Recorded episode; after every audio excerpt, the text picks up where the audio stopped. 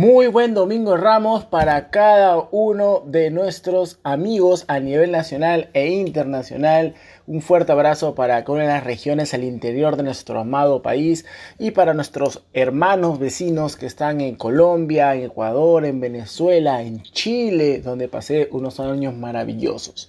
Hoy quiero hablar de un tema importante como es el neuromarketing, pues es la ciencia al servicio del marketing.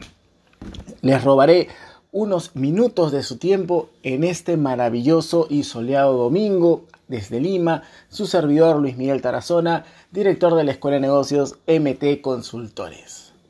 Bueno, parece que la constante digitalización y el crecimiento aumentó de la, en la tecnología. Ha dejado al lado nuestra parte más humana, nuestra parte social. El neuromarketing nos demuestra que ahora más que nunca el marketing digital se vale de técnicas que evocan las emociones para mejorar los resultados de las ventas dentro de la exigencia del mercado.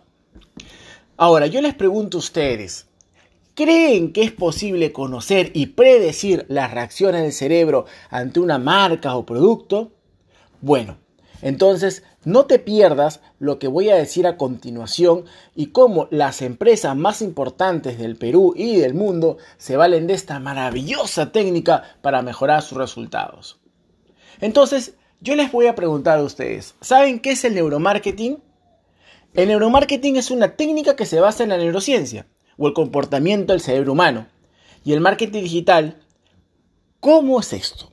Muchos de repente han escuchado por primera vez o de repente en algún audiolibro o en, algún, en un video de YouTube. Bueno, estudia la observación y la medición de las respuestas físicas y sensoriales del ser humano ante unos estímulos específicos. Esta técnica estudia los efectos de un producto, una marca o una estrategia de comunicación tiene en el cerebro del consumidor con el propósito de predecir el comportamiento del mismo para que las empresas puedan mejorar sus productos, envases, publicidad e incluso su establecimiento a los estímulos que realmente valoran los clientes y potenciales clientes.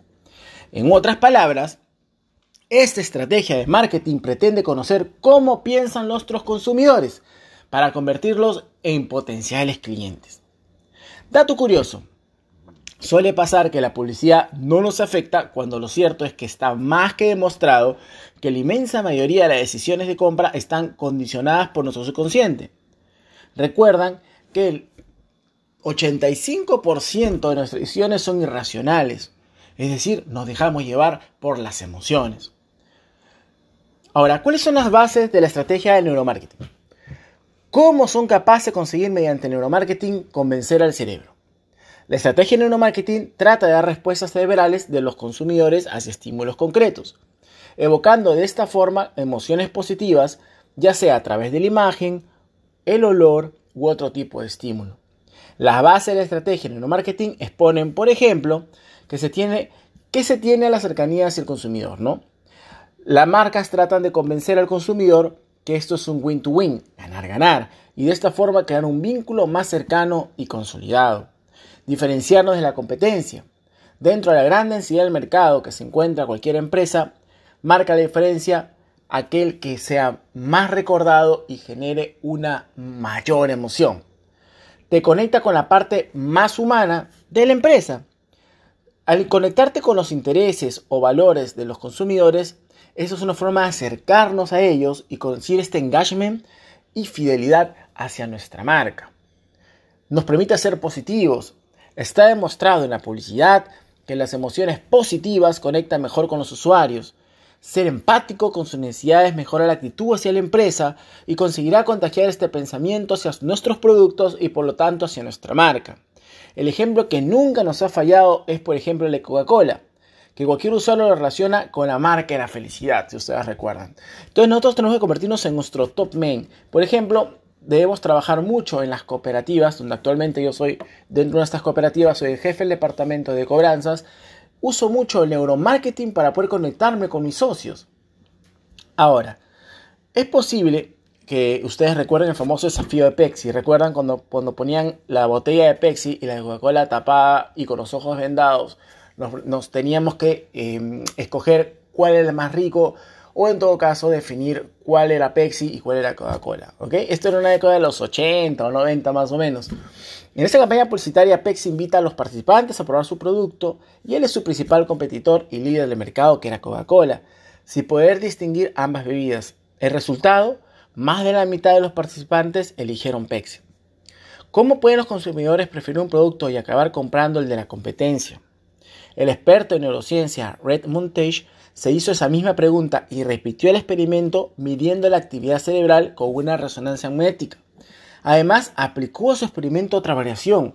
Los participantes sí que sabían lo que estaban bebiendo. La elección fue masiva y el producto preferido fue Coca-Cola. Sorprendentemente se descubrió que el consumo de este producto estimulaba zonas del cerebro que Pepsi no conseguía activar. ¿Cuál fue el motivo? Se preguntarán ustedes. Las intensas e impactantes campañas publicitarias que Coca-Cola había desarrollado previamente. Esto es lo que yo le digo, el domain, cómo nuestra marca se queda en nuestra mente. Ahora, podemos diferenciar tres tipos de neuromarketing. El visual es en el que interviene el sentido de la vista Está demostrado que es con el sentido que más rápido llegan las imágenes al cerebro y en la publicidad donde más eficaces son los mensajes. Auditivo. El sonido siempre ha sido un canal muy importante para el ser humano. La música ayuda a reforzar el mensaje y crear sentimientos y estimula comportamientos en el ser humano. Kinestésico, que es la rama que menos se usa en neuromarketing, pero que a veces también es de utilidad, tiene relación básicamente con los sentidos del gusto, tacto y olfato. Ahora, ¿cómo podemos medir los estímulos ante los distintos productos? ¿De qué manera mide el neuromarketing nuestro comportamiento ante un producto determinado? Por ejemplo, en mi caso me interesa mucho focalizar esto a la parte de los créditos, ¿no? Existen numerosas técnicas para medir cómo actúa nuestro subconsciente ante los distintos estímulos, pero nos vamos a centrar en las cuatro más famosas, ¿ok? Estas son las herramientas que, nosotros usamos a través de las neurociencias, no solo para el neuromarketing, sino también para las neuroventas, por ejemplo, o las neurocobranzas, para saber cómo nuestras estrategias están llegando a nuestros clientes, a nuestros socios o consumidores.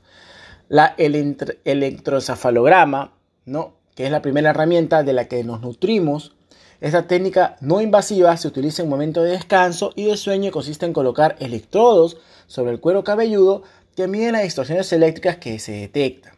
¿Cuáles son sus ventajas? Su accesibilidad y bajo costo. La magnetoencefalografía, que mide los campos magnéticos que se producen en el cerebro. También se trata de una técnica no invasiva y la calidad de los resultados, por lo general, es superior a la calidad del método anterior. Sin embargo, no resulta tan económico como el anterior y no es válida si el participante tiene implantes metálicos. La tomografía de emisión de positrones es una técnica invasiva que consiste en monitorear varias funciones cerebrales que sufren alteraciones ante la actividad cerebral. Y finalmente, la herramienta más usada en las neurociencias, específicamente en el neuromarketing, es la llamada imágenes por resonancia magnética. Esta técnica que usamos es no invasiva y, monitorea, como la anterior, varias funciones que sufren alteraciones ante la actividad cerebral. Estas zonas de alteración son las que verdad nos permiten comprobar qué despierta interés en el individuo. Podríamos continuar esta larga lista, en verdad, amigos míos. Y bueno, lo que más quiero hacer énfasis en esta pequeña nota, ya estamos casi por los 10 minutos y lidera hacer lo más corto posible, no es qué estrategia de marketing usar en base a, lo que han, desarrollado estas herramientas para poder llegar a nuestros consumidores. Entonces, yo quiero decirles a ustedes que para mí la fusión del marketing o el neuromarketing, es decir, la gestión tradicional con la gestión neurocientífica, es de gran importancia porque está comprobado científicamente, antropológicamente, biológicamente, no, que el ser humano sí puede desarrollar una adicción o digamos una eh, predisposición a determinados productos o servicios cuando conocemos cómo funciona la mente de nuestro consumidor. Esto es todo por hoy, amigos míos, y les mando un fuerte abrazo y que sigan pasando una linda tarde.